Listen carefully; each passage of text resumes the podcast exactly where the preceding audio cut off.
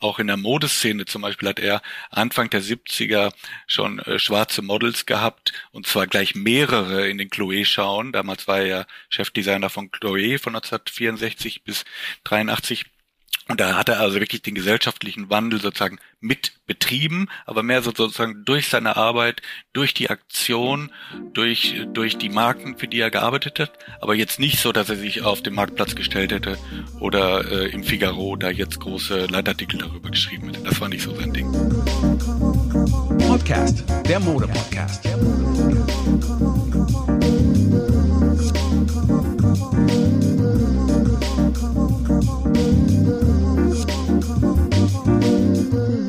Heute haben wir die Ehre, den großartigen Journalisten und Autoren Alfons Kaiser zu Gast zu haben. Wir sprechen über seine jüngst veröffentlichte Biografie Ein Deutscher in Paris und wie er die deutsche Modelandschaft sieht. So, meine Damen und Herren, so nach langem Hin und Her haben wir es anscheinend nun geschafft. Alfons Kaiser, herzlich willkommen. Hallo, vielen Dank für die nette Einladung.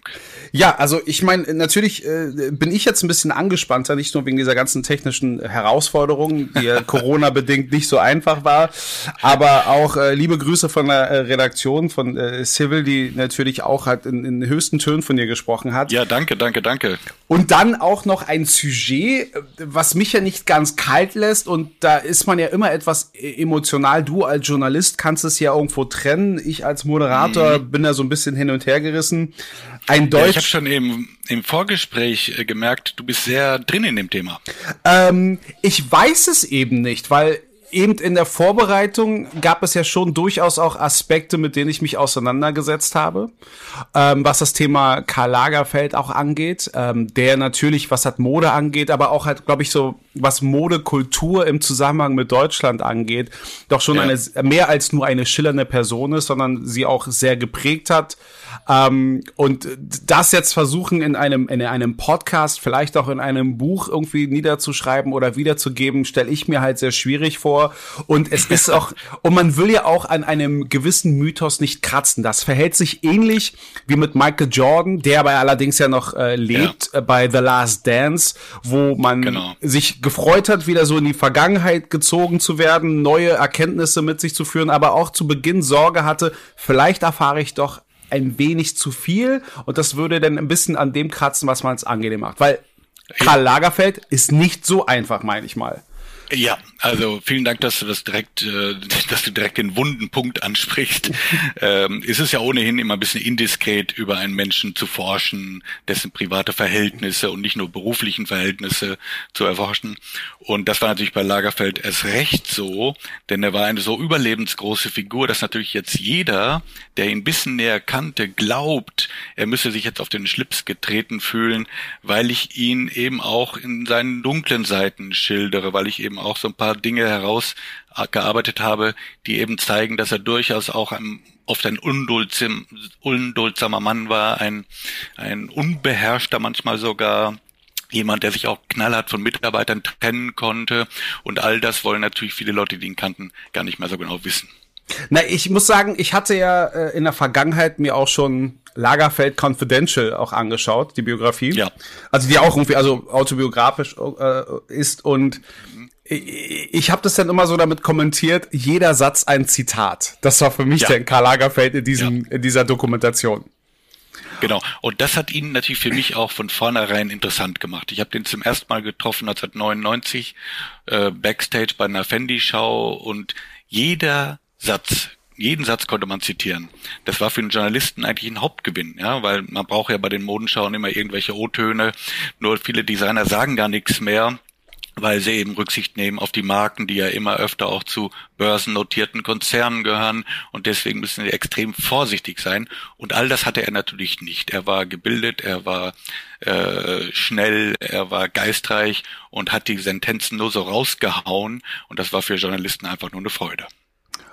Gut, also dann fangen wir jetzt mal mit dem, dann fangen wir jetzt mal mit dem Interview an. Jetzt so, dürfte, nein, nein, nein, nein, nein, nein, überhaupt nicht, weil ich, ich, es ist ja tatsächlich, wie ich es ja schon gesagt habe, wenn es so emotional ist, da einen roten Faden hinzubekommen, weil ähm, es ist ja soll ja nicht nur ein Quatsch sein, das soll ja auch Information sein. Das ist genau. ja tatsächlich eben so, ein Deutscher in Paris ist ja veröffentlicht, dass wir da ein bisschen so dahinter kommen. Teilweise hast du meine erste Frage ja quasi schon automatisch beantwortet, ähm, was sie, was deine Biografie jetzt auch irgendwo auch angeht.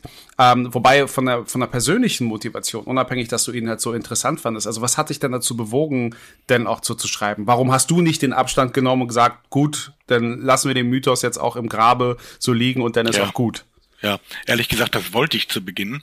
Er ist ja am 19. Februar 2019 gestorben und schon am nächsten Tag rief mich eine Lektorin aus dem Beck Verlag in München an, die ich noch kannte von einem anderen Projekt und die sagte, du musst jetzt die Biografie schreiben über Lagerfeld habe ich gesagt, nee, also ich kann das überhaupt nicht. Jetzt ist der arme Mann gerade ins Grab gesunken und ich soll da jetzt, das fand ich also ein bisschen indiskret, äh, fand ich dann zu schnell und habe mich dann versucht rauszureden, habe auch ein paar andere Autoren vorgeschlagen, die sowas vielleicht besser machen könnten und habe dann aber über die Wochen, ich habe ein paar Wochen dafür gebraucht, äh, bis ich zur Erkenntnis kam, ähm, dass ich das machen muss geradezu. Erstens, weil ich schon eine gewisse Grundlage hatte. Ich hatte ihn eben sehr oft interviewt äh, in meinem Leben. Ich hatte ja auch sogar zusammengearbeitet mit ihm. Er hat Karikaturen für unser FAZ-Magazin gezeichnet, einmal im Monat ein paar Jahre lang, die letzten Jahre seines Lebens. Die auch Und veröffentlicht wurden eben, im Übrigen. Die auch veröffentlicht wurden, genau, im Steidel Verlag im vergangenen Jahr. Karlikaturen haben wir die ja dann ja genannt.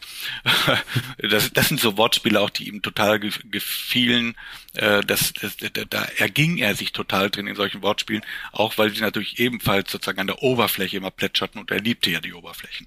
Aber wie auch immer, ich äh, war eben auch insofern ein bisschen vorbereitet, als dass ich eben viele Leute aus seinem Umfeld kannte und als dass ich wusste, dass wenn jemand äh, die deutschen Verhältnisse erforschen kann, das heißt seine frühen Jahre, seine ersten 20 Jahre in Norddeutschland, dann bestimmt kein amerikanischer oder französischer Journalist, da sitzen nämlich noch ein paar an Biografien, sondern dann musste das eigentlich ein Deutscher machen und daran hatte ich dann am, hinterher auch die meiste Freude, eben mit den alten Herrschaften äh, zu reden, die ihn aus Kindheit und Jugend noch kannten.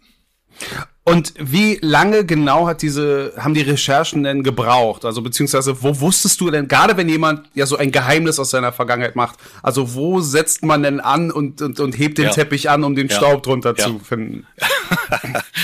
ähm, naja, ich hab, ich hatte nur wenig Zeit, weil das Buch eben in diesem Jahr zur Buchmesse erscheinen sollte und äh, weil das natürlich Vorarbeiten dann braucht, bis es dann wirklich erscheinen, musste ich Anfang Mai abgeben. Das heißt, ich hatte im Grunde nur 13 Monate Zeit, habe die auch extrem genutzt, jede freie Minute, habe auch immer nur vier, fünf Stunden pro Nacht geschlafen, war eben extrem viel unterwegs, zehnmal in Paris, fünfmal in Hamburg, in Rom, New York, Florida, in Deutschland, in vielen Städten. Seine Eltern hatten ja zum Beispiel in Baden-Baden gelebt, in Beckum im Münsterland, in Münster selbst, äh, in Archiven auch mich rumgetrieben. Und ähm, das war extrem herausfordernd, aber natürlich auch extrem gut, weil das Leben eben oft gar nicht bekannt war von ihm. Also seine ganzen deutschen Bezüge waren zum Beispiel kaum bekannt. Da gab es viele Klischees darüber. Er hat sich ja auch ein bisschen abfällig geäußert über seine Herkunft, auch über Bad Bramstedt, wo er ja lange in seiner Jugend lebte diese Stadt nördlich von Hamburg. Und da wusste ich, wenn ich dorthin fahre, treffe ich bestimmt Leute, die jetzt auch mal sozusagen ihre Version sagen wollen, erzählen wollen und die eben dann auch ganz offen geplaudert haben über ihn, wobei man dann wiederum natürlich vorsichtig sein muss, weil er kann jetzt keine Widerrede leisten. Das heißt, äh, man muss natürlich schauen, dass man möglichst alle Aussagen verifiziert bekommt durch Dokumente oder eben auch durch weitere Zeugen, die es damals gab. Alleine das stelle ich mir halt schon sehr schwierig vor. Also zwischen Menschen, die von sich aus sagen, na nein, wir wollen nicht drüber reden und die, ja, ich möchte unbedingt ja. darüber zu reden. Also ja, ja, äh, ja da, genau, genau. Da, ich habe mir auch viele Abfuhren eingeholt. Also zum Beispiel der Sohn seines Kunstlehrers. Ich wusste, dass er seinem Kunstlehrer noch lange Briefe oder Faxe geschickt hatte bis in die 90er Jahre hinein. Der war nun verstorben und den Sohn habe ich angerufen und gefragt, ob ich das vielleicht mal einsehen könnte, weil das hätte ja viel auch zeigen können, so über seine, seine, seine Bildung, sozusagen seine, seine Kunstausbildung. Und der hat gesagt, rufen Sie mich nie wieder an. Äh, naja, dabei hatte ich den nur einmal angerufen. Auf jeden Fall, so habe ich mich von mehreren Leuten zusammenfalten lassen müssen, mhm. auch in Frankreich. Die eben vielleicht auch ein bisschen traumatisiert waren dadurch, dass er eben auch schlecht geredet hatte über bestimmte Leute. Ist es wirklich das oder ist es nicht auch ein bisschen, also ich meine, du bist ja bei der FAZ, also die ist, mhm. also das ist ja schon jenseits vom klassischen Influencertum. Ähm, von also wir leben ja in Zeiten von Fake News und allem, was dazugehört. Ja, ja, ja. Äh, war das nicht auch ein bisschen das, dass es heutzutage auch als Journalist immer schwieriger wird, mit Leuten ja, zu reden, die, weil die halt sehr ja. vorsichtig sind? Ja, das stimmt. Ähm, das betrifft alle, auch sozusagen die klassische, die in Anführungszeichen seriöse Presse, ähm, dass die Leute noch vorsichtiger werden, dass die lieber ihre eigene Meinung kundtun im Netz oder so. Aber mir ging es eben drum, und das habe ich den Leuten auch versucht zu vermitteln, relativ, äh, sagen wir mal, nüchterne erstmal ganz klar an den Fakten orientierte Darstellung zu bekommen und dann eben ein paar Interpretationen mir zu erlauben, aber die sollten nicht zu weit gehen und ich habe versucht, wirklich äh, da nicht zu sehr äh, und nicht zu weit äh, das zu interpretieren, weil dann geht's in so Bereiche, wo man nicht sicher sein kann ja, oder wo man zu weit geht auch in der Beurteilung von so einem Leben. Na, gibt es denn so eine bestimmte, oder es kann mir nicht vorstellen, dass es nur eine ist, aber gab es da so bestimmte Fragen, die dir halt besonders so am Herzen lagen, wo du, wusst, wo du wissen wolltest, was den Ursprung angeht und die tatsächlich ja. unbeantwortet geblieben sind? Ja, also zum Beispiel wollte ich ein bisschen genauer erfahren, wie er in der Schule gedisst wurde. Ja, also klar ist, äh, dass er da Schwierigkeiten. Ja, ne, ja ich, ich, liebe, ich liebe den Einsatz von, von, von diesen Jugendwörtern in der Form. Vorher war es noch du, gemobbt wir, und gehänselt war es früher. Ja, du, äh, aber inzwischen sind wir auch bei der FAZ soweit. Also okay. insofern, äh, er wurde wirklich, nee, er wurde auch gemobbt wirklich in der Schule. Das hatte ich schon gehört, aber da sagen natürlich jetzt nicht die Klassenkameradinnen, ja, ja, das stimmt. Aber so langsam, wenn man ihn dann öfter zuhörte, auch nochmal mit ihm telefoniert oder sie vielleicht zweimal traf, dann erzählten sie schon, dass er ein Einzelgänger war, dass er im Schulhof vielleicht mit den Mädchen an der Seite stand, dass er bei den Jungs bei den Scherzen nicht mitgemacht hat. Und wenn man dann nochmal weiter fragt, dann merkt man auch, dass die, die Jungs ihn auch gerne mal äh, sozusagen zur Brust sich genommen haben, dass sie den ähm, gemobbt haben, dass sie ihn ausgeschlossen haben und das hing natürlich alles damit zusammen, dass er ein feinerer Junge war aus Hamburg, dass er reiche Eltern hatte, dass sie so ein bisschen außerhalb von Bad Bramstedt in einem sehr schönen Gutshaus lebten und aber natürlich auch, dass er schwul war. Dafür gab es damals quasi kein Wort oder man hat darüber nicht geredet, aber die Jungs haben, einer hat mir dann wirklich gestanden, er war anders und das haben wir ihn auch spüren lassen. So. Ja? Und ähm, das hat mich äh, wirklich äh, bewegt auch, dass ich gesehen habe, das war ein, eigentlich ein einsamer Junge, der da groß geworden ist, künstlerische Interessen hatte, schön zeichnen konnte, wie die Mädchen Abendkleider zeichnet und so, aber der eben, dem eben von den Jungen da oben äh, böse mitgespielt wurde.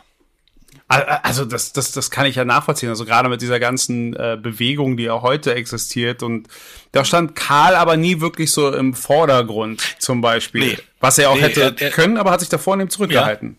Ja, ja, das stimmt. Also er war auch nicht jetzt äh, schwul in dem Sinne, dass er das gezeigt hätte, dass er also in Paris Hand in Hand mit seinem Lebensgefährten, er hatte ja einen langen Lebensgefährten von 1972 mhm. bis 1989, bis äh, er, Jacques de Bacher, eben an AIDS gestorben war.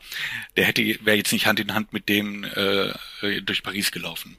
Und er hat sich auch nicht eingesetzt sozusagen für, für die Belange von Schwulen. Er war überhaupt ein relativ, sagen wir mal, unpolitischer Mensch. Das heißt, äh, da gab es ja damals eben Studentenrevolution auch in Paris 1968. Die fand quasi bei ihm vor der Haustür statt, weil die Sorbonne ist ja auch, die Uni ist ja auch am linken Seine-Ufer. Das hat er alles so an sich vorbeiziehen lassen. Da hat er nicht viel mit zu tun gehabt. Da war er dann eben doch ein besserer Sohn sozusagen, der das alles gar nicht nötig hatte, da zu rebellieren. Und eben auch dieses soziale Engagement. Er war zwar sozusagen er hat zwar gespendet und er war irgendwie auch ein Wohltäter und übrigens das auch geheim, so das wollte er nicht an die große Glocke hängen. Aber er war jetzt nicht sozusagen der soziale, politisch engagierte Typ, der sich für die Schwulenbewegung eingesetzt hätte. Also das ist jetzt natürlich rein hypothetisch. Und wir, also bevor es jetzt hier so losgeht, ja, siehst du, er hat sich nie eingesetzt für, ähm, ist die Frage, die sich mir gerade bei der Aussage erstellt, was glaubst du persönlich von der Einschätzung her? Ist es eben tatsächlich, weil er in einem Umfeld, also aus einem Umfeld kommt, wo es sich einfach nicht schickte, sich einfach so zu allem zu äußern, so ja. wie es ja heutzutage Präsidenten über Twitter ja gerne machen. Ja. Äh, oder, oder ist es vielleicht auch so die, die Sorge aus dieser Auseinandersetzung, aus seiner Kindheit heraus, weil eine Sache muss man ihm ja doch ja. hoch anrechnen. Also er hat nie ein Thema draus gemacht, aber er hat ja auch sehr ich weiß nicht, ob er bewusst provoziert hat, aber er hat sich ja wirklich eher so von, von, von dem Instinkt und von dem, was da gerade passiert, leiten lassen, als das, was man von ihm erwartet, weil er hat ja durchaus auch eine ja. Alec Wack äh, äh, äh, unterstützt, genau. wo alle meinten, genau. die sieht ja, hat ein Pfannkuchengesicht oder auch eine Devin Aoki, ja, ja. der ist immer so ein bisschen auch in die Extreme, äh, ob es jetzt, also Body-Shaming gab es bei ihm nicht, dann hieß es, oh, er hat eine Prostituierte genommen, also er hat sich ja durchaus schon was getraut, hat es aber eben, wie du gesagt hast, nie so politisi äh, politisiert. Genau, genau. Äh, und das ist eine ganz, äh, ganz gute Interpretation seines Verfahrens, dass er also nicht das so laut hinausposaunt hat, sondern dass er sozusagen unter der Hand, indem er zum Beispiel auch Kristen Stewart äh, promoted hat, äh, dass er unter der Hand sozusagen auch da für eine für eine Änderung gesorgt hat. Auch in der Modeszene zum Beispiel hat er Anfang der 70er schon äh, schwarze Models gehabt und zwar gleich mehrere in den Chloe-Schauen. Damals war er ja Chefdesigner von Chloe von mhm. 1964 bis 83. Und da hat er also wirklich den gesellschaftlichen Wandel sozusagen mit betrieben, aber mehr sozusagen durch seine Arbeit, durch die Aktion durch, durch die Marken, für die er gearbeitet hat, aber jetzt nicht so, dass er sich auf den Marktplatz gestellt hätte oder äh, im Figaro da jetzt große Leitartikel darüber geschrieben hätte. Das war nicht so sein Ding. Hm. Also du siehst, also da, da, da kommt eigentlich so mit jeder Antwort immer noch so eine Nachfrage. Deswegen ist es auch ganz gut, dass wir den roten Faden haben. Weil eine Frage, die ja auch aufkam, ist, wenn wir ja auch ganz klar sagen, es gibt einmal die Person, also die, die Person Karl Lagerfeld, aber auch den Mythos Karl Lagerfeld, die Kunstfigur Karl Lagerfeld. Wenn man denn nun eine Biografie sch äh, schreibt, also ja. jetzt mal schmunzelnderweise natürlich, ist das eine Biografie über eine oder dann zwei Personen? Trennst du das denn äh, oder? Das ist gut, gut gesagt, wirklich. Ähm, ja, es sind im Grunde zwei Personen. Ich habe auch ein eigenes Kapitel nur über seine seine Maske in Anführungszeichen, die er sich aufgebaut hat, das Logo, äh, zu dem er sich gemacht hat. Und ich glaube, das eine entspringt aus dem anderen. Das heißt, zunächst war da der Junge, der ein Künstlertypus war, der 1949 in Hamburg eine Schau von Dior sah und total begeistert war und wusste, er muss nach Paris, der Französisch äh, Stunden genommen hat, keinen Bock mehr hatte auf Schule, aber jedenfalls äh, Französisch richtig gut lernen wollte und Englisch und der dann 1952 mit gerade mal 19 Jahren nach Paris ging ähm, und dort eben auch nur sehr langsam, aber eben stetig sozusagen Karriere machte, auch durch extremen Fleiß und Pflichtbewusstsein und und und auch Durchsetzungsstärke und der aber eben gerade auch dort in der Modeszene und auch natürlich in der schwulen Szene sozusagen sich ein Image aufbauen musste. Und dieses Image hat sich irgendwann so verselbstständigt, äh, vielleicht auch diese, diesen Schutz, den er zu glauben zu brauchen glaubte. Der hat sich so verselbstständigt, dass das dann zu einem gewissen Logo wurde, äh, diese Gestalt, die wir kennen seit dem Jahr 2000, seitdem er so stark abgenommen hatte und eben für alle erkennbar war, äh, sogar noch zu einem Logo wurde für, für, für Instagram gewissermaßen und die Marke Karl Lagerfeld, die es ja weitergibt, die hat ja ihn auch im als Logo. Also sie haben keinen Krokodil oder Tennisspieler oder sonst was, sondern ihn als Logo. Das ist die einzige Modemarke, die ich kenne, die eine Person als Logo hat. Und dieses Logo war hab gerade nachgedacht, stimmt, ja. Ja, habe ich gerade drüber. Ja, ja, ja. oder? Ja, ja nur also, Unterschrift, höchstens eine Unterschrift als persönliches äh, Merkmal. Ja, ja genau, ja, ja genau. Ähm, und das ist paradox. Also dieses Logo war gewissermaßen auch seine Rüstung, sein Schutz, seine Maske. Und gleichzeitig hat sie ihn natürlich nicht nur beschützt vor den Menschen, sondern sie hat ihn noch viel, viel mehr bekannt gemacht. Ne, auch auf Instagram wurde er zu einem der wenigen alten Stars, ja. Und äh, am Wochenende saß er oben äh, in seiner Wohnung hoch über der Seine und hörte unten die Touristenboote, die vorbeifuhren und wie dann gesagt wurde, dort oben wohnt Karl Lagerfeld. Ja, er war dann am Ende einer der großen Stars. Ähm, nicht wider Willen, aber äh, es ist paradox, dass eben sozusagen dieser Schutz, den er sich vor den Menschen aufgebaut hatte, dass der ihn nur noch bekannter machte. Ich, so dass ich, er am Ende gar nicht mehr aus dem Haus rausgehen konnte. Äh, das war nämlich auch für mich jetzt so phänomenal, weil wie gesagt, bei dieser Recherche, wo ich mir auch das eine oder andere äh, auch von, von, von deinen Interviews auch mhm. ge äh, gegeben habe, habe ich ja auch, auch einige Sachen halt gelernt oder mitbekommen, die ich so nicht selbst miterlebt habe. Also für mich gab es ja Karl Lagerfeld irgendwie schon immer. Vielleicht hängt es damit zusammen, dass ich natürlich zweisprachig groß geworden bin, also, also wenn man so eine Frankophilie hat, auch mit Paris, ja. und dann sieht ja. man natürlich den Deutschen in Paris. Ähm, ja und dann noch selbst äh, also die Zeit als Model auch in Paris. Und ich erinnere mich sogar noch, dass dass ich wirklich mal in einer G-Klasse damals sogar Karl Lagerfeld vorbeifahren haben sehen und äh, er und ich hatte so das Gefühl, er strahlt durch dieses Fenster.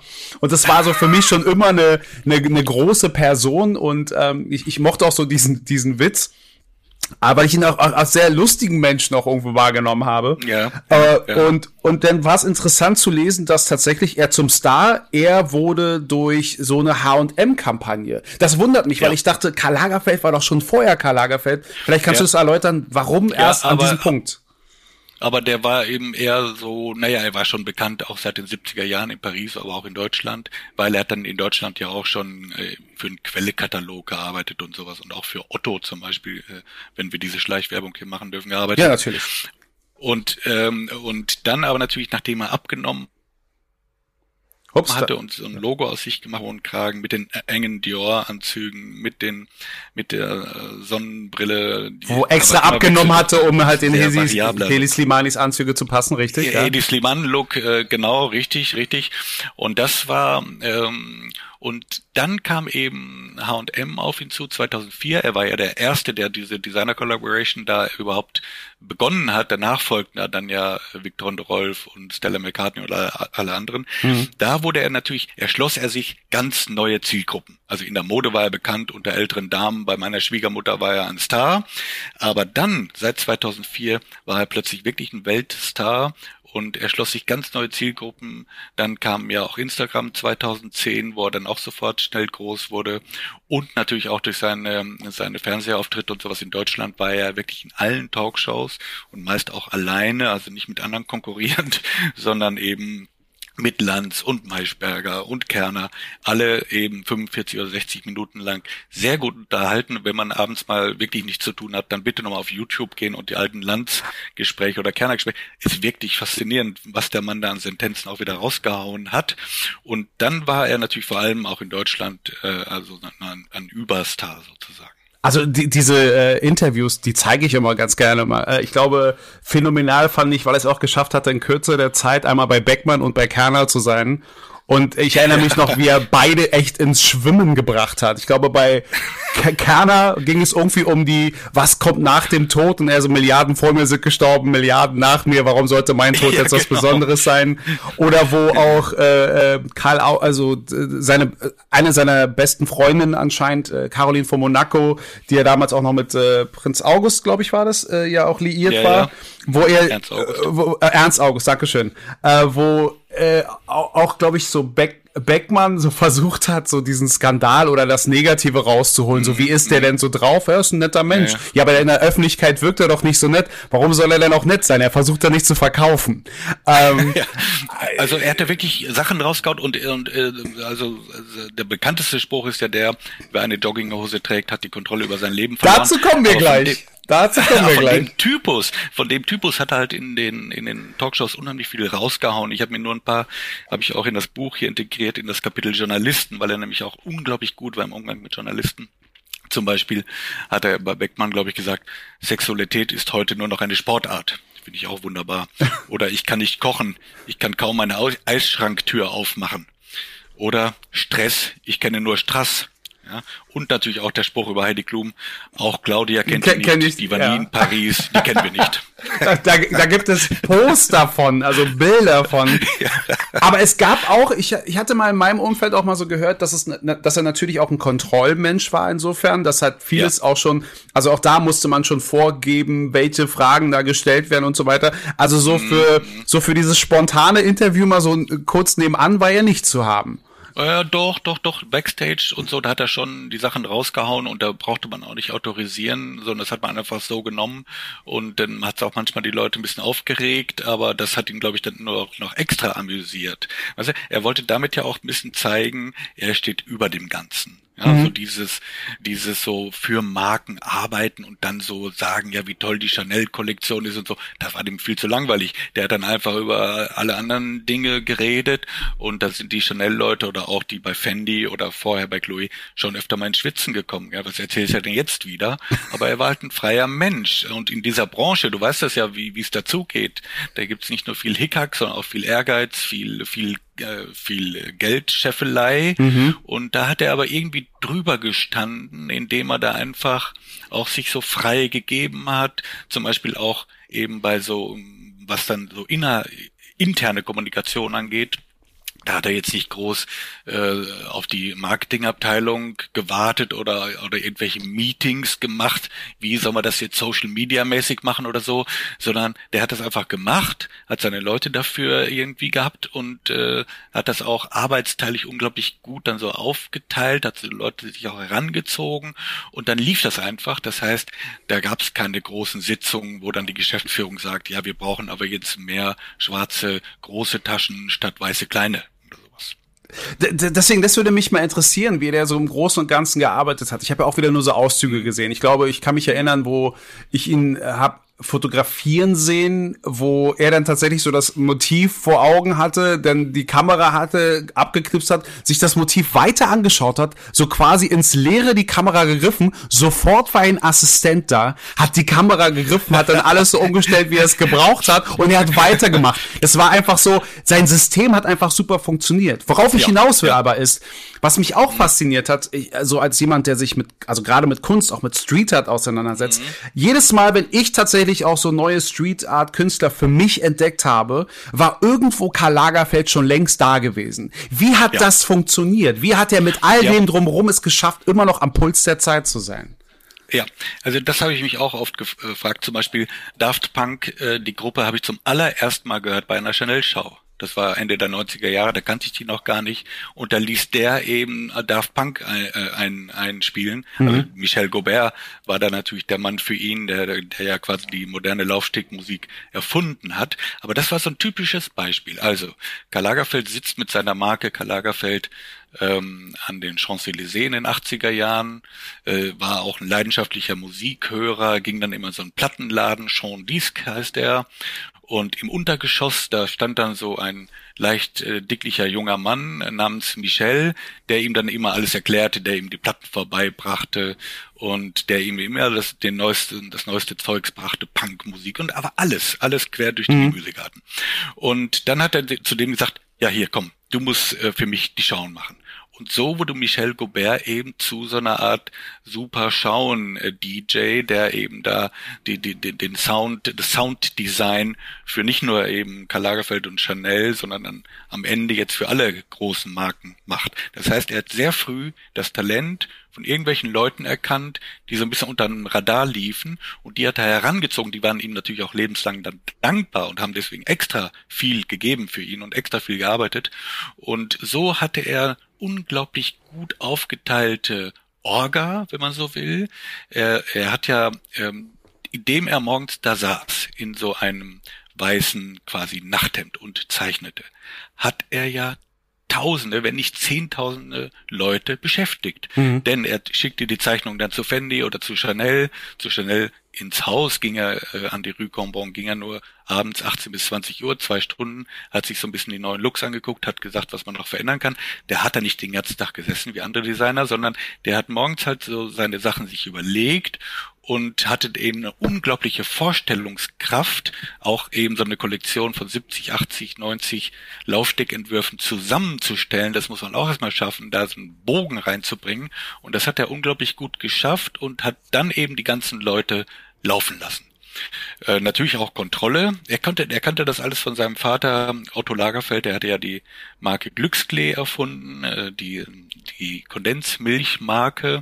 Da hat er erstmal gelernt, wie man überhaupt ein Markenzeichen erfindet, denn dieses Glücksklee-Zeichen mit den vier Kleb vierblättrigen Kleber, die hat er Otto Lagerfeld selbst äh, gezeichnet und erfunden.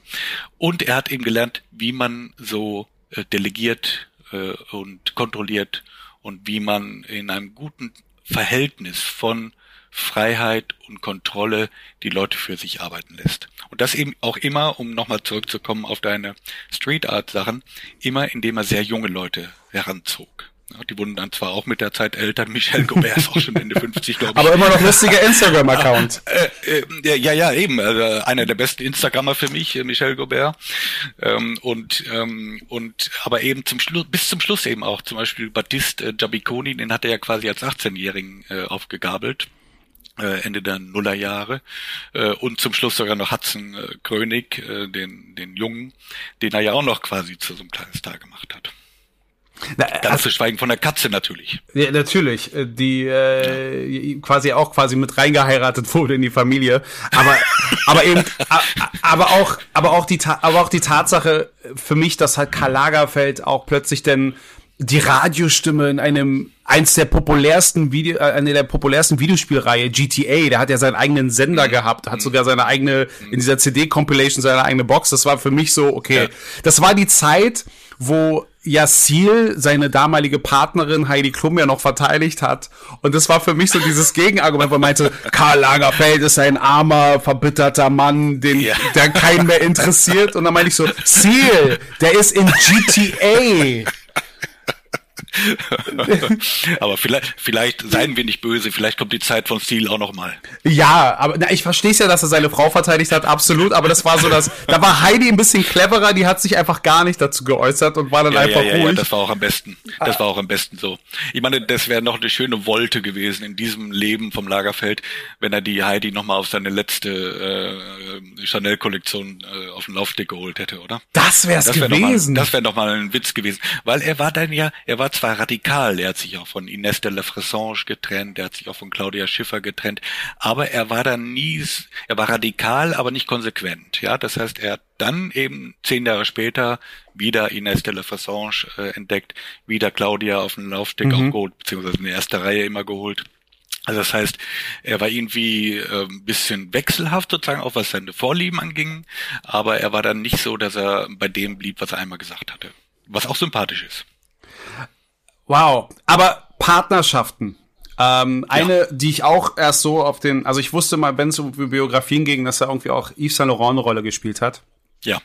Ähm, äh, die einst mal wirklich gute Freunde waren und dann zu Feinden genau. wurden. Und da gibt's ja die unterschiedlichsten ja. Meinungen dazu, was, was der Grund ja. war. Weil ich glaube, wir reden jetzt nicht von irgendeiner x-beliebigen Beziehung, wir reden ja auch schon von einem großen Namen, was die Mode angeht, deswegen hat man da ein besonderes Augenmerk drauf. Also was glaubst genau. du, was war denn der Grund, wieso, weshalb das Verhältnis denn so war, wie es denn nun mal war? Also es fing eigentlich schön an. Die beiden gewannen 1954 so einen Wettbewerb, einen Modewettbewerb, standen da Dezember 1954 gemeinsam auf der Bühne, hatten, waren irgendwie beide jung, äh, Saint Laurent sogar noch drei Jahre jünger als er und ähm, waren sozusagen plötzlich im Mittelpunkt, gehörten plötzlich zu so einer Jeunesse Dorée. Ähm, ähm, Saint Laurent konnte direkt bei Dior als Assistent anfangen und als Dior eben 1957 starb, im Oktober wurde dann ja sofort Saint Laurent als sein Nachfolger eingesetzt. Und im Januar 1958 machte er die erste Show dort äh, an der Avenue Montaigne. Und das war die legendärste Show, glaube ich, äh, also eine der legendärsten Schauen jedenfalls der gesamten Modegeschichte, weil er dann eben ähm, als 21-jähriger Riesenruhm plötzlich hatte. Mhm. Und ich glaube, das wird dem Karl nicht so gut gefallen hatten, haben, dass sein Freund, äh, mit dem er jetzt schon drei, vier Jahre befreundet war, da dann so plötzlich im Mittelpunkt stand. Aber warum? trotzdem. Aber warum, ja, wenn sie weil, doch befreundet weil, waren? Ich habe dann geschrieben, äh, äh, Saint Laurent konnte keinen Gott neben sich haben und das galt auch für für Karl. Ja, also der konnte auch keinen Gott so richtig neben sich haben. Zum Beispiel bei Chloe hat er so lange gearbeitet äh, und so viele Zeichnungen gemacht, dass am Ende alle anderen Designer, die es gab, bei Chloe gab es mehrere Designer zu Beginn, äh, frustriert aufgehört haben, weil sie eben mit dieser Übermacht, mit diesem Fleiß, mit dieser Power überhaupt nicht zurechtkamen und die gar nicht äh, ertragen konnten. Quasi. Mhm. Und so ein bisschen war das natürlich so, das waren wirklich zwei äh, extrem starke Typen. Saint Laurent war dann natürlich zwar depressiv und, und wurde dann ja auch bei Dior sehr schnell rausgeworfen. Aber hat dann eben mit der Hilfe von Pierre Berger sehr erfolgreich seit 1961 sein eigenes Modehaus aufgebaut. Und der war viel ehrgeiziger, viel durchsetzungsstärker, als man so vielleicht meint, weil man denkt, naja, der hat halt auch dann unter Alkoholkonsum, Drogenkonsum und so weiter und Depressionen gelitten. Ja, aber er war ein sehr starker Typ, der eben auch immer äh, on the forefront sein wollte. Ja? Und so war Karl eben auch. Und dann kam es eben dazu, dass Karl ja einen Freund hatte, Jacques de Bacher seit 1972. Mhm. Und es kam, wie es kommen musste. Saint Laurent verliebte sich unsterblich in ihn, in den Jacques. Es gibt auch noch viele Briefe mit expliziten Zeichnungen von Saint Laurent an Jacques, die noch geheim sind. Die liegen irgendwo bei Karl Lagerfeld im Nachlass. Äh, äh, explizite Zeichnung. Reden wir von einer äh, vor äh, einer prim äh, also einer frühen Form des Dickpics oder wie? genau, genau. äh, wie dick die Dickpics waren, weiß ich jetzt nicht, aber jedenfalls äh, es, äh, es ist äh, es, es müssen sehr explizite Zeichnungen gewesen sein und die hatte der Jacques, weil er Angst hatte, dass Pierre Berger ihn heimsucht in seiner kleinen Wohnung, hatte der ähm, Lagerfeld gegeben und Lagerfeld hat das sogar hinter gegenüber Pierre Berger nochmal so angedeutet. Er habe ja noch die Zeichnungen von Yves Saint Laurent quasi sozusagen mit erpresserischem Potenzial. Aber so nachtragend war er nicht und so böse war er nicht, dass er die nochmal irgendwie äh, tröpfchenweise veröffentlicht hätte. Nein, hat er nicht. Die liegen irgendwo noch im Nachlass. Ich nehme an, in seiner Wohnung am Quai Voltaire. Und ich nehme an, dass die noch immer äh, verschlossen und versiegelt ist, weil das jetzt mit dem Nachlass alles nur sehr, sehr langsam aufgearbeitet wird. Das, aber jetzt mal so in einem Nebensatz, ähm, das stelle ich mir aber schon sehr, sehr knifflig vor, gerade wenn wir eben heute über die moderne Technologie, so Social Media, eben wirklich diese vermeintlichen Dickpics jetzt irgendwo sprechen. Mhm. Wenn man die dann plötzlich veröffentlicht, was sagt man denn so? Ah, was für Unverschämtheit waren, waren es damals oder spricht man dann plötzlich von Kunst? Also, also ich, ich stelle mir, ich stell mir den Dialog sehr interessant vor. Ja, ja, ja, nee, nee, nee, also, ähm, also jedenfalls, worauf ich hinaus will, einfach, äh, Saint Laurent verliebte sich in Jacques, in den Partner von äh, mhm. Lagerfeld. Lagerfeld wusste, dass der Jacques äh, es im Grunde mit sehr vielen Männern und auch Frauen trieb. Das war ihm mehr oder weniger egal. Aber trotzdem, Saint Laurent, das ging dann doch ein bisschen zu weit, zumal Pierre Berger dann behauptete, Lagerfeld selbst habe Jacques auf Saint Laurent angesetzt, um diese Beziehung Saint Laurent-Pierre Berger aufzulösen und damit das Modehaus Saint Laurent zu sprengen. Das ist ja, der Denver-Clan. Ja, ja, ich sag's dir, da ging's rund, das glaubt kein Mensch Mitte der 70er Jahre. Und seitdem war eben endgültig der Ofen aus. Seitdem haben sie sich nur noch so angegiftet über die Presse. Und ein Journalist hat mir gesagt, der ihn früh äh, in den 80ern und 90ern sehr oft interviewt hat in Lagerfeld, der hat gesagt, äh, er hat nie nach Saint Laurent gefragt, aber er wollte alles über ihn wissen. Ja, das heißt, er hat sich also die ganze Zeit äh, informiert auch über den und die gönnten sich die Butter auf dem Brot nicht. Und der äh, Lagerfeld, da gibt's auch eine schöne Anekdote, das haben mir die äh, Buchhändler erzählt, ähm, die für ihn gearbeitet haben. Er hatte ja in der Rue de Lille, hatte er ja eine kleine Buchhandlung vor seinem Fotostudio. Und die beiden Buchhändler, die jetzt leider arbeitslos geworden sind, äh, die äh, hatten halt, äh, durften halt alles dort verkaufen in ihrer Buchhandlung, aber keine Bücher über Yves Saint Laurent. Ganz ehrlich, das sind so die Geschichten. Also ich bin jetzt überhaupt nicht in dieser Gossip-Geschichte drinne. Ja. Aber das erinnert das mich. dazu. Ja, aber das, so wie du es, das erinnert mich jetzt ein bisschen so an einen meiner absoluten Lieblingsfilme, Milos Formanns äh, Amadeus wo er das Verhältnis zwischen Salieri äh, und Mozart ja. auch quasi so ein bisschen das wiedergibt und so voller Leidenschaft ist, dass ich tatsächlich gerade ein bisschen Gänsehaut bekomme, wenn ich mir das so vorstelle, was da passiert sein muss wegen dem Haus und angesetzt, Erpressen wegen der Bilder und trotzdem eine große Anerkennung und Leidenschaft, Hass, mhm. Liebe.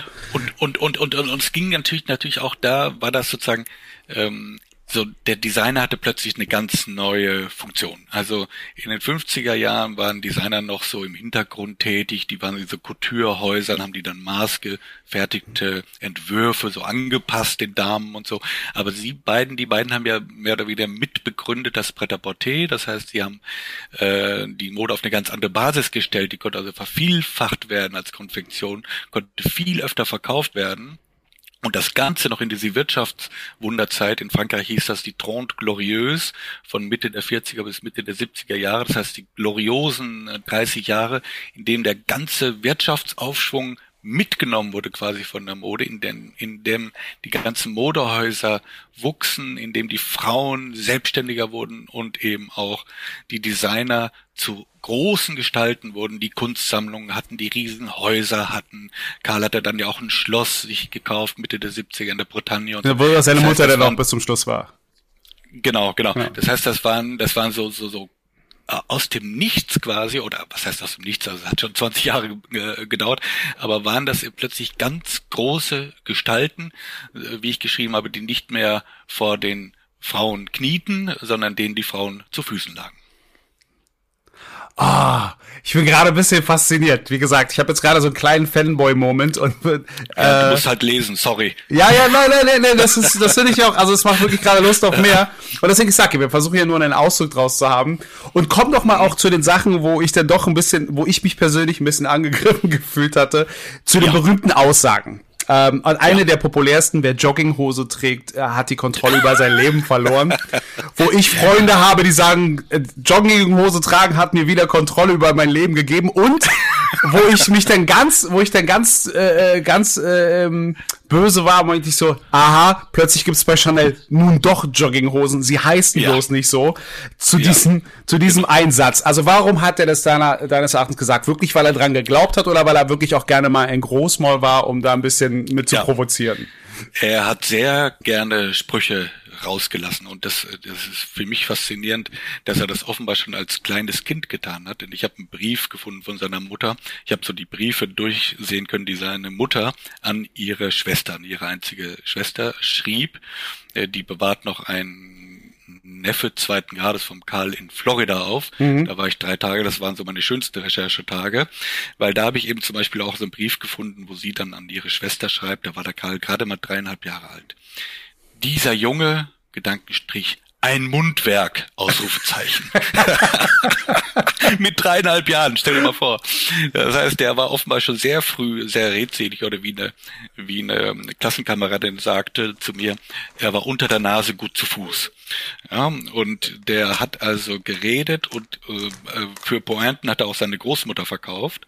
Und äh, in dem Zusammenhang, ach so, und deswegen wurde er übrigens in seiner, in seiner Kindheit auch in der Familie, bis heute in der Familie Mule genannt.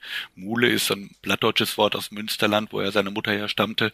Das heißt so viel wie äh, Maul, also Holle Mule heißt Hals Maul oder halt die Klappe. Ja. Er wurde Mule genannt, weil er eben so gutes Mundwerk hatte.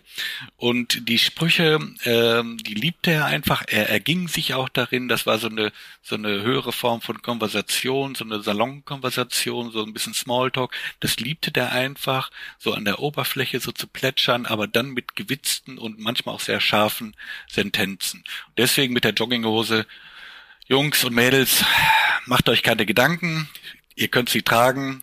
Die, der größte Teil dieser Biografie ist in Jogginghose entstanden. am Computer sitzend. es macht nichts aus. Sie muss noch niemals von Chanel sein. Ähm, das hat er für den guten Spruch gemacht und den guten Spruch hat er dann am nächsten Tag mit einem genau gegensätzlichen Spruch beantwortet.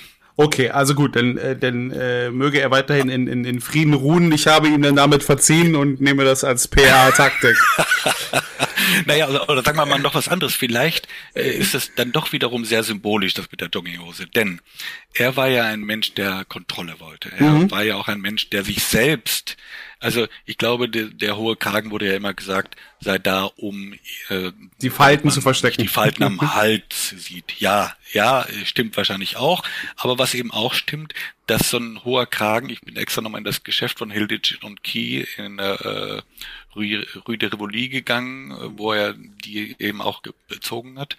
Ähm, die sorgen eben auch dafür, sagte mir der, der Geschäftsführer, dass man eben ein sehr, Aufrecht eine sehr gute Haltung hat. Ja. Genau, sehr aufrecht. Ja, und der ging auch immer sehr aufrecht, wenn man da nochmal guckt.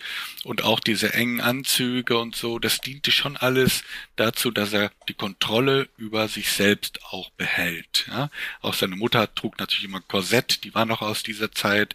Und dieses so Kontrolle bewahren, äh, stiff upper lip oder wie das heißt im Englischen, ähm, ähm, streng zu sich sein, aber eben auch zu anderen. Das war ihm wichtig, dass er so dieses Bild bewahrte.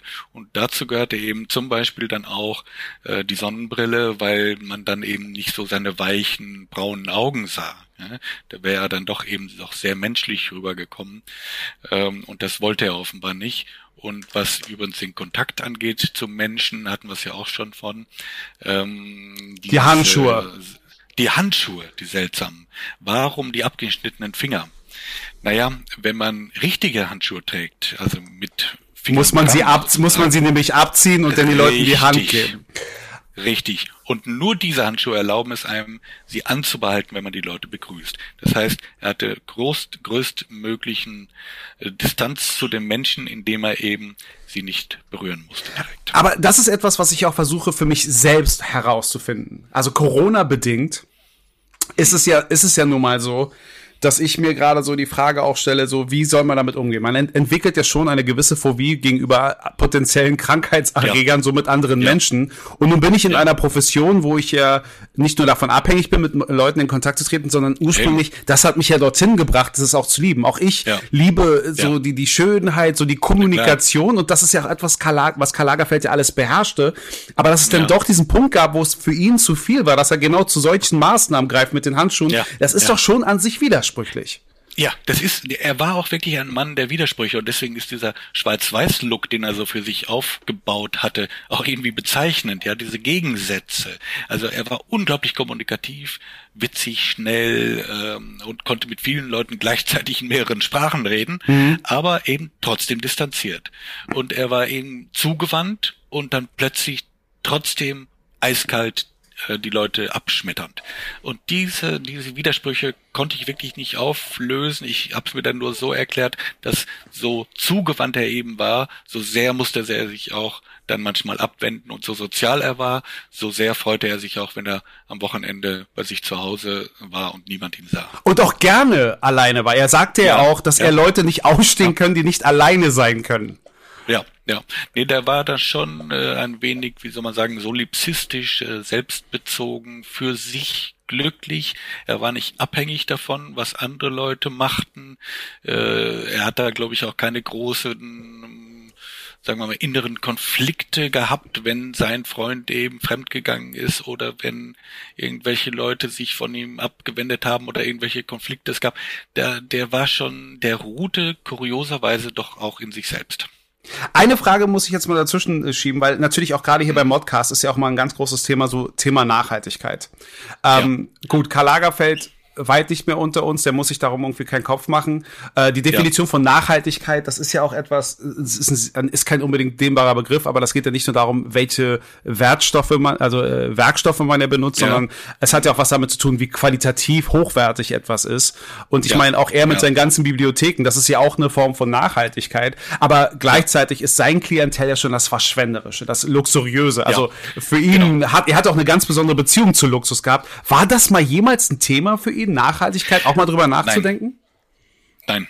Äh, das war es wirklich nicht. Ich habe das auch in einem Kapitel äh, namens Kritik äh, mal ein bisschen thematisiert, ähm, dass, äh, dass jetzt ökonomische Freiheit, die er so liebte und die er von seinem Vater kannte, der war, er war eben auch voll der Kaufmann, der eben alles durchgesetzt hat, was er wollte, betriebswirtschaftlich. Freiheit, die steht natürlich an erster Stelle und dann irgendwann kommt auch nochmal das ökologische Gleichgewicht, ja. Also man kann sagen, na gut, er gehörte zur Großelterngeneration von Fridays for Future, der musste das jetzt alles nicht mehr verstehen, aber es ist eben doch schon bemerkenswert, schreibe ich, wie groß sein persönlicher Anteil war an der zunehmenden Erderwärmung und der Vermüllung des Planeten. So mhm. muss man es ja mal sagen. Denn äh, die H&M-Kollektion hat ja H&M noch mehr Credibility gegeben, hat dazu geführt, dass noch mehr Mode gekauft wurde und noch mehr Mode noch schneller weggeworfen wurde. Und daran hat er natürlich großen Anteil gehabt. Man redet da, redet da, da so gern über die Demokratisierung der Mode, aber ich rede lieber über die Vermüllung des Planeten. Ja? Mhm. Äh, denn das sind ja alles Stoffe auch, äh, oder viele dieser Stoffe, auch der Stretch-Stoffe zum Beispiel, auch der Plastikbeimischung, das sind ja alles Dinge, die sich gar nicht zersetzen, ne? genau. die noch lange als Müll bleiben. Und darüber hat er sich wirklich wenig Gedanken gemacht. Er hat ja, ist ja auch immer mit dem, gut, das machen alle Superreichen, mit einem, mit einem Privatflugzeug geflogen und so weiter. Das war schon so eine Welt von gestern, die er da zelebriert hat. Und ich glaube, es ist kein Wunder, dass sozusagen mit seinem Tod irgendwie die Welt dann anders aussah, ja, dass also die schöne alte Welt des Luxus und der Moden irgendwie verschwunden ist, äh, dass Konsum plötzlich jetzt nicht mehr ohne Reue zu haben ist. Ja, das, es war ja auch ein großes, äh, also für mich war das eine große Überraschung, ihn einmal auf seinem Laufsteg am Ende noch ganz demonstrativ mit einem iPhone daherzukommen, weil ich noch Sätze von ihm kannte. Aber natürlich habe ich kein Telefon, ich bin ja kein Sekretär. Ja, genau. Also äh, Telefone sind fürs Personal, ja genau. also, aber das war mal interessant zu wissen, wie, wie, wie er das halt irgendwo auch gesehen hat. Kommen wir jetzt ja. mal zu eben das Verhältnis zur alten Heimat. Ähm, wie war sein Verhältnis denn zum Beispiel zur deutschen Modewelt selbst? Hat er sich das angeschaut? Hat er das belächelt? Hat er das abgelehnt? Hat er da eben versucht mitzuhelfen? Ja, ich glaube, er hat weitgehend belächelt. Äh, symbolisch dafür ist äh, so sein Verhältnis zu Wolfgang Job, den er in Mitte der 70er Jahre kennenlernte. Und auch die beiden passten mit ihren Egos dann irgendwie am Ende doch nicht zusammen. ähm, und ähm, er hat ihn ja irgendwie dann immer wieder mit, äh, mit scharfen Sätzen bedacht, hat zum Beispiel einmal in einem Interview gesagt, äh, das Schicksal von ihm ist, dass er nicht ich ist.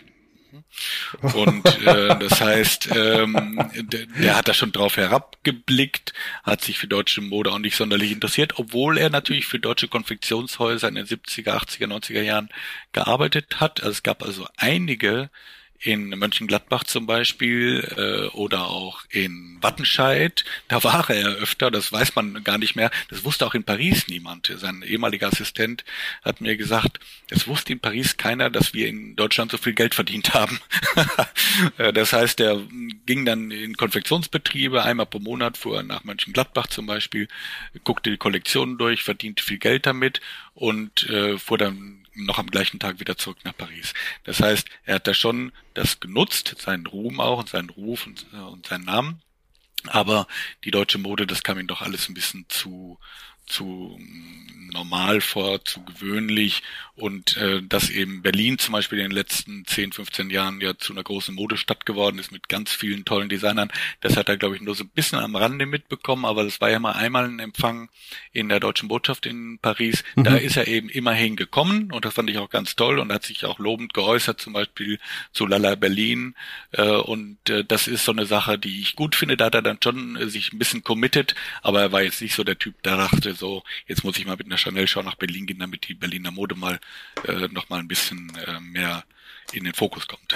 Das war nicht so sein Ding. Hatte das dann einfach mit der Modewelt und mit dieser, mit dem Geschäftsgebaren hier als solches was zu tun oder hatte das vielleicht auch was mit seiner Vergangenheit zu tun? Weil es hieße ja, glaub, eine, genau. weil einer der Gründe, weshalb er auch sein, sein Geburtsjahr ja auch verschoben hat, hieße es, sei eventuell auch durchaus, um halt so weit wie möglich auch mit der, äh, mit, mit, mit den, mit dem Dritten Reich in Verbindung gebracht zu werden. Genau, genau, genau. Ich glaube schon, dass ihn das, äh, dass die, diese Kindheit und Jugend wirklich wirklich traumatisiert hat. So muss man es, glaube ich, sagen. Ähm, äh, ich habe ja in meinem Buch auch nachgewiesen, dass seine Eltern der Partei viel näher standen, als man wusste. Beide waren Mitglieder, der Vater natürlich aus geschäftlichen Interessen, die Mutter aber wirklich aus innerer Überzeugung eine große Nähe zu den Nationalsozialisten bis 1941, als sie sah, dass da plötzlich in Hamburg die Juden deportiert wurden. Da war eben ihr auch plötzlich klar, dass das nicht richtig sein konnte. Aber jedenfalls diese große Nähe zum Beispiel, vielleicht hat er die, ich glaube nicht, dass er davon gewusst hat, aber vielleicht hat er gespürt, dass da eben auch noch ein Flecken sozusagen dunkler auf der Familie lag. Jedenfalls das alles, dieser Nationalsozialismus, das war ein solcher Graus für ihn, dass er damit nichts zu tun haben wollte. Dazu kommen, dass seine Schulzeit, die doch auch so bedrückend gewesen war. Und deswegen gab es für ihn erstmal wirklich 50er, 60er, 70er Jahre nur Paris, weg aus Deutschland, war dann zwar noch ein paar Mal zu Besuch bei seinen Eltern, aber eben da ging es nur drum Paris. Hinterher hat er sich ja ein bisschen Deutschland wieder zugewendet. Äh, in den 90er Jahren hat er ja zeitweise eine Villa da besessen an der Elbe in Hamburg Ähm, und er kam ja nochmal zurück zu der großen Chanel-Show in der Elbphilharmonie. Aber das waren so ein bisschen mehr so, so ein kleines Goodbye oder nochmal so ein bisschen reinschnuppern. Aber das war jetzt nicht so, dass er sich jetzt nochmal so richtig committed hätte und gesagt hätte, yes, ich bin Deutscher und wir bringen die deutsche Mode gemeinsam nach vorne oder so. Nee, das war nicht so sein Ding. Aber andersrum, meinst du, dass, dass Deutschland das auch wirklich so zu schätzen wusste. Also ich meine, ich sehe das ja mal sehr ambivalent. Ich sehe halt auch ja. irgendwo, dass die öffentlichen, ähm, also ich will jetzt wieder kein Medienbashing machen, aber das ist dann immer so, es ging ja. mehr um das Phänomen, einer von uns ist da drüben, aber so die Auseinandersetzung mit seiner Arbeit, fand ich, hat nie so richtig stattgefunden. Ist ja. das... Doch, lass uns... Lass uns mal Medienbashing machen jetzt. Nee, ja. nee, nee, machen wir, machen wir wirklich, machen wir wirklich, Na, weil, weil ich glaube, ich glaube wirklich, der Mann ist zeitlebens nicht ernst genommen worden in Deutschland. Den haben sie dann gerne mal eingeladen als Unterhalter im Spätprogramm, damit die Leute nicht einschliefen um 23 Uhr mhm. im Fernsehen. Aber den und seine Lebensleistung, seine ästhetischen Visionen, seine Kreativität zu würdigen, das ist uns irgendwie nie gelungen in Deutschland. Aber woran liegt das? Ist das bei uns so tief ja. verwurzelt? Weil wir sind ja eigentlich so, also man, man beschreibt ja auch gerne mal so äh, Deutschland, das Land der Dichter und Denker. Aber mhm. das ist jetzt mittlerweile mehr so der, der, der Verleugner und, und Schreihälse. Also der, der Richter und Henker. Äh, ja. Zum Beispiel. Ja. Mm, ja, genau. Also sagen wir mal so, in Paris hat natürlich die Mode einen ganz anderen Rang, ganz andere Bedeutung. Da lebt man viel stärker damit, äh, identifiziert sich auch mit den großen Marken und so weiter. Und das sind dann ja auch alles französische Marken, mit denen kann man sich ja leicht identifizieren. In Deutschland gibt's ja zum Beispiel keine großen Marken, die jetzt so eine riesige Ausstrahlung hätten, dass äh, alle jungen Frauen äh, sich danach äh, sehnen würden. Ja, sondern das sind eher so die internationalen Marken. Man man nimmt die Mode doch sehr distanziert wahr, sieht sie auch nicht als, äh, als Kunstform an, äh, sieht äh, auch nicht, wie viel Arbeit, wie viel Kreativität und sowas dahinter steckt. Und das war schon so ein bisschen das Problem. Und ich denke mal auch, dass so eine kleine versteckte Homophobie auch noch dahinter steckt, Wirklich? dass man eben denkt, ja, dass man denkt, ah ja, komm, das sind so die, die Schwulen, die machen da so ein bisschen Mode, äh, was interessiert uns das? So, dass, dass das irgendwie eine fremde Welt oder dass diese Welt so auf Abstand gehalten wird, weil man sich damit nicht auseinandersetzen möchte. Ich habe äh, immer so behelfsmäßig gedacht, na, die Deutschen, die können halt mit harten Materialien um, umgehen. Wir sind halt wunderbar im Maschinenbau und im Betonbau und sonst was alles und im Autobau. Und die Franzosen und Italiener können halt einfach mit weichen Materialien viel besser umgehen und deswegen kein Wunder, dass er nach Paris gegangen ist. Na, ja, das ist ja auch, also gerade, ich, ich sehe das jetzt nicht nur bei Karl Lagerfeld so. Also nehmen wir zum Beispiel auch eine mhm. Marlene Dietrich. Auch wenn sie jetzt in Berlin ja. begraben ist, ja. hat sie ja zu Lebzeiten ja. es nicht gewollt, wieder zurück nach Deutschland genau. zu kommen. Also genau. sie hat sich immer verbunden gefühlt zu ihrer alten Heimat, aber genau. glaube ich, hat, war da sehr verbittert über den Hass, der ihr auch entgegengebracht worden ist, mhm. weil sie sich ja mhm. gegen das Dritte Reich auch äh, denn dargestellt ja. hat und auch überhaupt ja. Äh, in der Rolle der Frau. Es ist auch, ähm, wenn wir, äh, ich meine, Klaus Kinski, dass der andere Neigungen hatte und so weiter, sei mal so dahingestellt, auch da ja man, man, man, man zitiert sie immer, man zeigt sie immer wieder, wenn es um dieses Herausragende geht. Auch ich erinnere mich auch an eine Nina Hagen, die ja auch ja. eine Persönlichkeit war. Aber irgendwo scheinen wir uns da schwer zu tun, das auch wirklich anzuerkennen, es auch zu ja. fördern. Ja, ja, ja, da fehlt irgendwie eine innere Freiheit, irgendwie eine, so, so eine Lockerheit, sowas äh, mal hinzunehmen, vielleicht zu genießen, sogar sowas toll zu finden, wie man, wie man so etwas erschaffen kann, aus dem Nichts quasi auch eine Weltkarriere hinlegt und und und und äh, viele Frauen ja auch beglückt gewissermaßen und jedenfalls einen unglaublichen Output an Kreativität hat. Irgendwie haben wir noch nicht begriffen, äh, was das bedeutet, wie viel das bewegt und letztlich auch wie viel Umsatz und wie viel Geschäft das macht. Puh. Also, weil wir also ich, das könnte jetzt noch ewig lang gehen, aber ich glaube, das ist jetzt auch der ja, gerade der gute. Ich bin bereit. Nein, nein, aber das ist auch gerade so der Übergang eigentlich auch so zur letzten Frage. Also du hast ja. auf jeden Fall Lust gemacht, mehr zu lesen von ein Deutscher in Paris. Danke. Ähm, aber gerade weil du das jetzt auch gerade noch mit eingebraucht hast, vielleicht noch mal so konkret gefragt, was wünschst du dir denn nun ganz persönlich für die deutsche Modewelt. Und aber auch noch sei gesagt, so, nach all dem, was wir hier gerade besprochen haben, warum sollte man sich das Buch denn, denn, denn noch anschauen? Was haben wir da jetzt ausgelassen? na gut, ich habe jetzt ungefähr nur ein Hundertstel erzählt von dem, was drin ist. Das heißt, man kommt gar nicht drum rum, das zu lesen. Mhm. Und vielleicht ist es dann doch ganz gut für die, äh, für auch für deutsche Modemacher oder für Leute, die damit beschäftigt sind, äh, im Einzelhandel oder wo auch immer, mal reinzuschauen, wie man das macht, dass man, äh, dass man sozusagen einen Mythos aus sich erschafft, dass man unglaublich fleißig zielgerichtet arbeiten muss, wie man mit der Presse umgeht, wie man sich selbst darstellt, auch in sozialen Medien und so weiter. Da steht schon viel davon hier drin. Und ich hoffe, dass das äh, ein paar Leute inspiriert. Der Esther Perband zum Beispiel hat einen schönen Post gemacht, dass sie es schon liest, das Buch. Das ist so eine der Modemacherinnen in Berlin, die ich liebe. Es gibt viele. Unverwechselbar äh, mit dem Hut äh, unverwechselbar. eben auch das, eben auch da, ja, ein Logo, das sie aus sich selbst macht und mit einer, mit viel Arbeit und über Jahrzehnte dranbleiben an dem Thema. Und äh, und das finde ich zum Beispiel bemerkenswert, ja. Oder es gibt eben ganz viele andere hier in Frankfurt, René Stork, denke ich nur dran, äh, Lutz in Paris, auch ein ganz toller, auch unterschätzter Modemacher, der äh, in Deutschland gar nicht so bekannt ist und viel, viel in Japan verkauft, aber wenig in Deutschland oder schon auch in Deutschland, aber jedenfalls noch mehr in Japan. Und ähm, das sind Modemacher, die einfach eine Zukunft haben. Ähm, und da hoffe ich, dass wir ein bisschen, auch wenn es Frankfurt Fashion Week gibt ab nächstem Jahr, doch auch in Berlin noch viel bleibt und dass da die Modewoche auch weiter wächst und gedeiht, sodass noch mehr Aufmerksamkeit einfach auf junge Talente dann gezogen wird. Dein Wort in Senator, Senatorens Ohr.